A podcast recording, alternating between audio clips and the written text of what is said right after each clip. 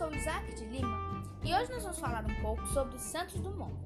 Alberto Santos Dumont foi um aeronauta, esportista e inventor brasileiro.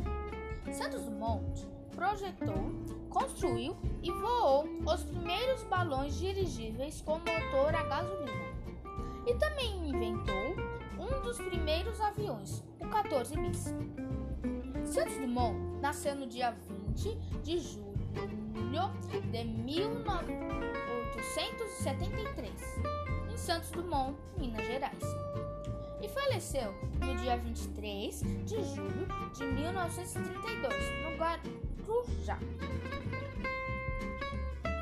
Ele escreveu muitos livros, como Os Meus Balões e O que Eu Vi, O que Nós Veremos.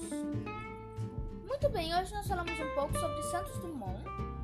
Eu sou Isaac de Lima. Este episódio está sendo encerrado às 3 e 10 da tarde do dia 16 de 12 de 2021.